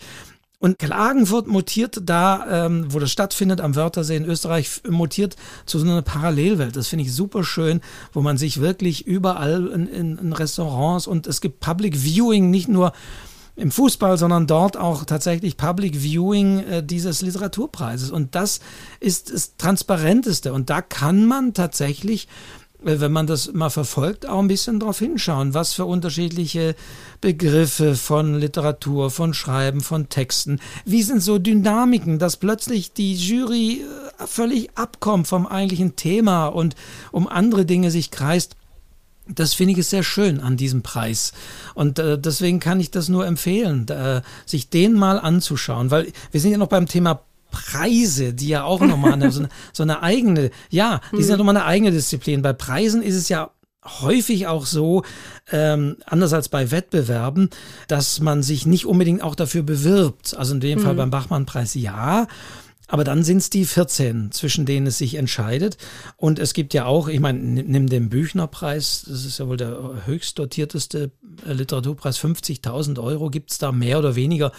Fürs mhm. Lebenswerk kann man sagen. Früher haben mhm. das lauter alte Männer äh, gewonnen. Mittlerweile hat man gemerkt, oh, vielleicht wäre auch mal eine Preisträgerin nicht schlecht und deswegen äh, geerbt im letzten Jahr und so weiter gibt es jetzt erfreulicherweise auch mehr Preisträgerinnen. Aber das sind Preise, die, da bewirbt man sich nicht. Da bekommt man irgendwann mal Bescheid, so wie beim Nobelpreis ja genauso. Da bekommt man irgendwann mal Bescheid, dass man diesen Preis jetzt bekommt. Oder Aber wird es von den Verlagen eingereicht, Wolfgang? Ich glaube schon teilweise, ne? Also die Verlage reichen, glaube ich, die Bücher ein, oder? Ja, ne, ne, ne, oder, oder es gibt Vorschläge, also manchmal gibt es auch Vorschläge. Mhm. Also auch beim Nobelpreis muss man gucken, ah. wer darf da vorschlagen. Ich glaube jetzt nicht jeder so, da müssen, müssen Institutionen und so weiter dürfen vorschlagen. Mhm. Mhm. Aber ja, da gibt es manchmal auch Prozedere, dass man einfach schlichtweg Preisträger auch vorschlägt oder dass mhm. sich eben eine Jury zusammensetzt und wir sagt, so, wen nehmen wir in diesem Jahr? Oder nimm den Deutschen Buchpreis beispielsweise mhm.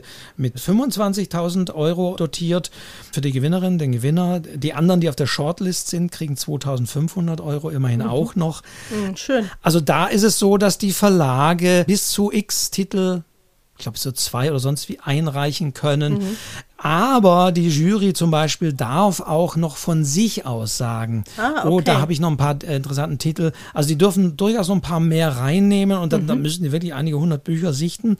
Also das sind so Prozesse, die jetzt abseits der Autor innen ablaufen, sage ich mal, wenn, mhm. wenn, der Verlag das dann da einreicht oder wenn, äh, wie gesagt, eine Jury von sich aus tätig wird und, und aussucht. Also das sind eher so, so bei Preisen oder ist das bei Preisen oder man denkt an den Friedenspreis des deutschen Buchhandels, der ja nicht nur an, an deutschsprachige AutorInnen vergeben wird oder den Preis der Leipziger Buchmesse, der sich ja auch in drei Kategorien, auch an Übersetzungen und so richtet. Also das sind alles so, sind so die großen bekannten Preise und da gibt es natürlich noch eine Vielzahl kleinerer Preise und gerade da, das hatte ich vorhin schon gesagt, ist es halt so die Frage, warum macht man Preise? Und bei wenn wir Stipendien als so die, die, die reinste oder, oder eher noch klarste Form der Literaturförderung haben, ist es bei Preisen so, dass auch häufig Preise deswegen gemacht werden, damit so, was weiß ich, Städtchen XY sagt, boah, wir müssen mal kulturell was machen, was machen wir? oh, nehmen wir mal 20.000 nehmen wir mal 20.000 Euro in die Hand und machen den Preis Klein Kleckersdorf und äh, fragen wir mal Daniel Kehlmann, äh, vergeben den an Daniel Kehlmann, da haben wir einen großen Namen, dann kommt der hierher, ja, jetzt haben wir dem das Hotel, der, der Franz, der bei uns in der Jury sitzt, der, dem gehört ja das Hotel, da ist es günstig und so. Äh, ja, das ist jetzt natürlich sehr ironisch von mir gesagt, gesagt. Aber ganz klar, also viele Literaturpreise werden häufig auch deswegen geschaffen, weil man sich mit einem großen Preisträger äh, schmücken möchte. Das muss man auch mal sagen. Oder man denke jetzt an den Deutschen Buchpreis zum Beispiel, der ja auch deswegen inszeniert wird, sage ich mal, um dem Buch mehr Raum zu geben. Da gibt es dieses Prozedere, da wird die Longlist bekannt gegeben und schon mal diskutiert.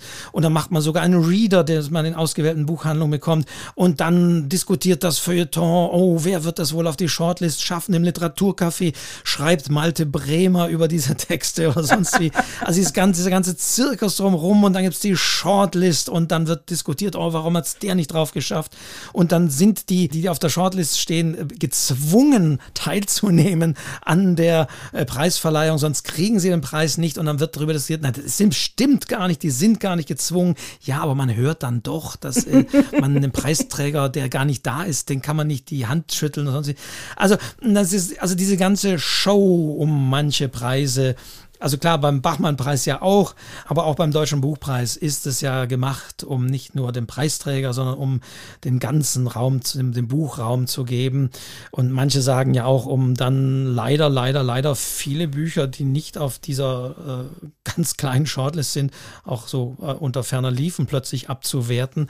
Das kann man ja auch diskutieren. Also da gibt es noch weitaus mehr äh, Dinge äh, bei Wettbewerben, Autoren zu ködern. Das ist auch billig aber auch Werbung natürlich fürs Buch zu machen, das ist, ist ja auch schön oder fürs Lesen oder Deutscher Jugendbuchpreis, was weiß ich, wird vergeben, um einfach zu sagen, das ist ein wertvolles Buch, das wir äh, hier rausheben wollen. Also das sind die unterschiedlichsten Kriterien, die mal mehr und mal weniger fundiert und, und, und greif, greifbar sind. Ja. So. Habt ihr gemerkt, wie sehr sich jetzt der Wolfgang in ja. Rage geredet hat? ja, wir wissen schon, Wolfgang, warum du das Literaturcafé machst. Ja, das bist du. Und das Schöne ist, wir können das noch viel mehr nachverfolgen, wenn wir auf deine Seite schauen. Dann können wir uns nämlich anschauen, wie du dich darum getrieben hast. Ich wollte ja eigentlich auch noch wissen, ob du in den See gefallen bist. Bist du offensichtlich nicht. Da hast du mir ja nicht geantwortet. Nein, aber ich bin von Mücken, von, von Gelsen, wie der Österreicher sagt, zerstochen worden, weil ich am letzten Abend zu nah in einem Restaurant am See gesessen bin und äh, ja, die Mücken haben mich da ein bisschen sehr erwischt, so am, am letzten Abend noch. Das harte Leben eines Literaturkritikers. Wir merken das schon. Vielleicht, vielleicht noch als Ergänzung. Also, äh, wenn du das schon sagst, dann weise ich wirklich nochmal darauf hin. Also, Bachmann-Preis, man kann sich das auch nachträglich nochmal anschauen. Und mhm. ich finde es auch sehr spannend, Deswegen nochmal der Hinweis auch tatsächlich auf literaturcafé.de, die Gespräche, die ich eben auch mit den Juroren geführt habe und die Diskussion, die auch äh, hier entstanden ist. Also ist, ist ja vielleicht wirklich nochmal eine eigene Folge wert. Beziehungsweise ich weise auf einen Text hin, der da auch immer als Referenz gilt. Dirk Kniphals von, von der Taz hat äh, für den Merkur, diese äh, Kulturliteraturzeitschrift, einen sehr, sehr schönen Text geschrieben, der glücklicherweise, der ist von 2016, aber ist glücklicherweise auch jetzt noch online, also wir setzen auch in die Show Notes, ja. wo er drüber geschrieben hat, was Juryarbeit bedeutet. Und ich hatte es zwar immer nur angedeutet, ist jetzt, wird jetzt jetzt zu, auch zu weit führen. Aber man darf sich nicht täuschen. Es wird ja häufig immer über Jury und über Juryentscheidungen gelästert und gesagt, was soll das und wie kamen die auf diese Entscheidung? Und es ist ja wohl der langweiligste Text und gab es denn in dem Jahr nichts Besseres und überhaupt, die haben doch sicher Geld genommen und was weiß ich. Also das wird ja immer wieder diskutiert, was ja auch mhm. gut ist.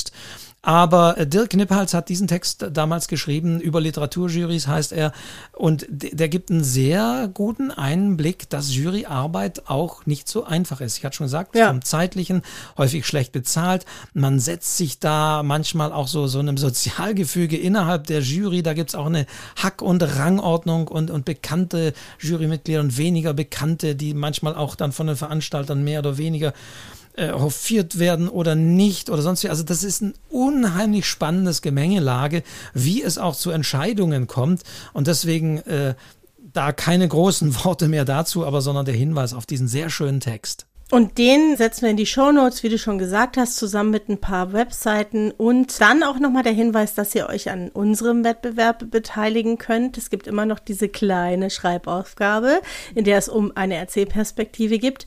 Bis zum 20.07. habt ihr noch Zeit. Am besten hört ihr euch die Folge vorher an. Und ich sage das, das Jahr erklärt. 2021 auch nochmal dazu, ja, weil es kann ja sein, dass jemand, also wir versuchen ja immer zeitlos zu sein, die Folge auch 2022 erst hört und dann sagt, oh ja, bis 21.07. ist noch Zeit. Zeit.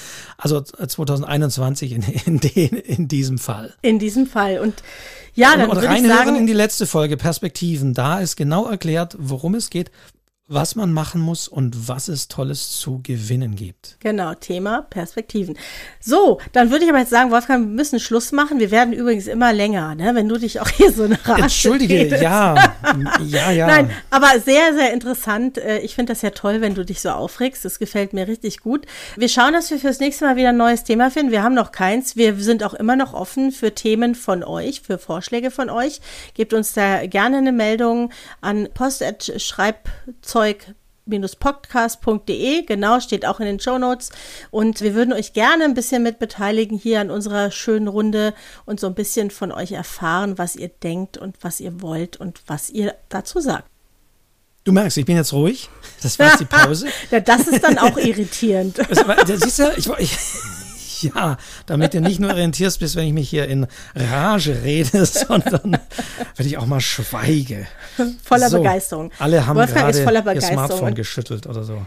Ja, und wir sind ja auch, ich finde es ja auch total cool, dass es äh, Menschen gibt wie uns, Wolfgang, die sich für Literatur begeistern und für die Themen des Schreibens. Also komm, also ja. müssen uns mal hier auf die Schulter klopfen. Ja, und wir hoffen, dass wir auch dieses Thema jetzt äh, zumindest soweit ausreichend, dass äh, es für die nächsten paar Folgen vorhält. Aber vielleicht kommen wir nochmal drauf zurück. Äh, es gibt ja mal so schöne Randthemen, die man immer da anreißen könnte. Genau, uns fällt sicher was ein. In diesem Sinne, abonniert den Podcast, bleibt uns treu, empfehlt uns weiter. Also wir haben auch gerne noch ein paar mehr Hörerinnen und Hörer und dann freuen wir uns aufs nächste Mal, oder Wolfgang? Das auf jeden Fall. Ich danke dir wieder, Diana. Vielen, vielen Dank für die, für die guten Ergänzungen, die Bälle, die wir uns hierher und hin und zurück geworfen haben. Also vielen Dank. Diana Hillebrand, danke, danke, danke. Ich danke dir auch, Wolfgang, und wir hören uns beim nächsten Mal in 14 Tagen. Bis und dann. danken fürs Zuhören natürlich auch allen genau. Zuhörerinnen und Zuhörern. Also, ja. Ciao. Macht's gut. Ciao.